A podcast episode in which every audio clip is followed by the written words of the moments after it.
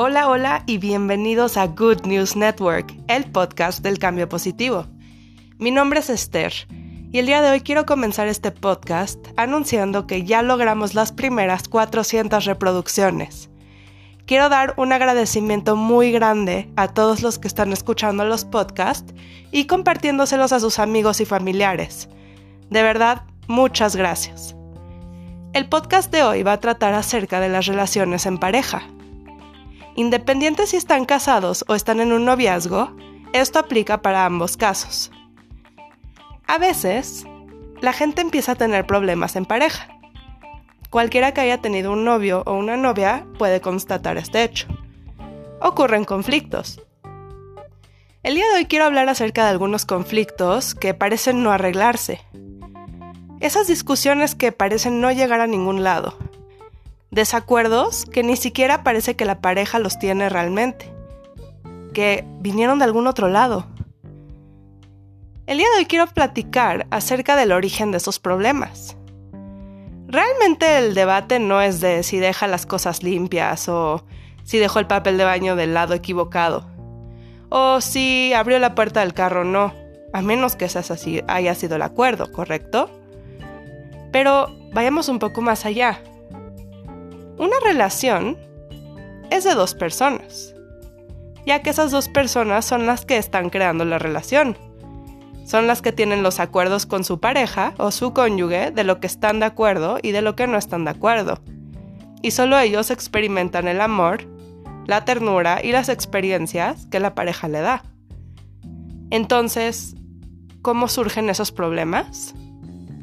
Los problemas surgen por personas afuera de la relación, por terceros. Un ejemplo podría ser la mamá del novio, que a veces le dice que está demasiado, demasiado tiempo con la novia y que no le está dando espacio para estar con más gente. Entonces hace que se separe de ella un rato. O podría ser el mejor amigo de la novia, que le está diciendo que lleva mucho tiempo sin verla, que el novio es posesivo, o le mete alguna idea que realmente no es verdad. Seamos sinceros. La persona con la que pasas más tiempo, en este caso tu pareja, es la que mejor te conoce en ese aspecto. ¿Por qué tomarías el punto de vista de alguien que no conoce tan bien a tu pareja como tú?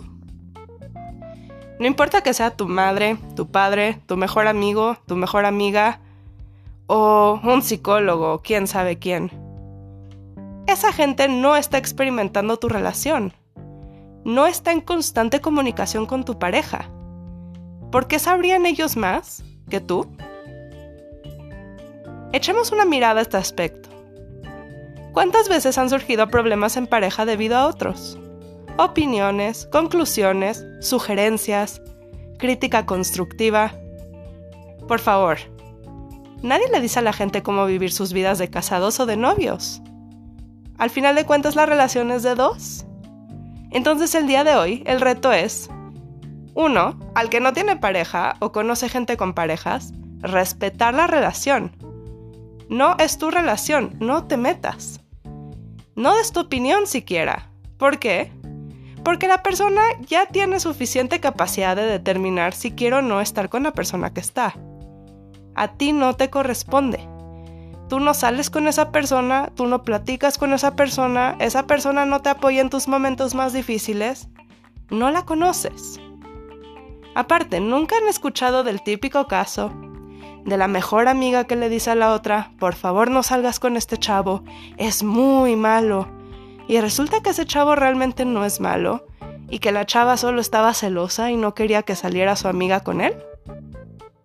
La gente siempre va a hablar desde su perspectiva y lamentablemente su perspectiva no es la correcta cuando se trata de una relación de dos en la que ellos no están involucrados.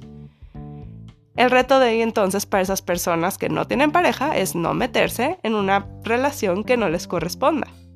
Y para los que sí, echar un vistazo, ver si están siendo influenciados por alguien que realmente no debería estar opinando de su relación. Porque ustedes son los que la están experimentando son los que van a pasar por los altibajos y les conviene confiar en su pareja, tener alguien que los apoye en las buenas y en las malas. Porque al final de cuentas, digamos que alguien tomara el consejo de otro y dejara a la pareja y sacrificara cosas demasiado buenas que le traía a esa persona en su vida. ¿Quién las va a reponer? Exacto. Así que esta es obviamente mi observación. Espero que les sirva de ayuda. Y por favor, continúen comentando en Facebook. Me encanta saber de qué temas quieren que hable, cuáles son sus podcasts favoritos y mantenerlos al tanto de nuestro progreso. Y bueno, hoy es un gran día.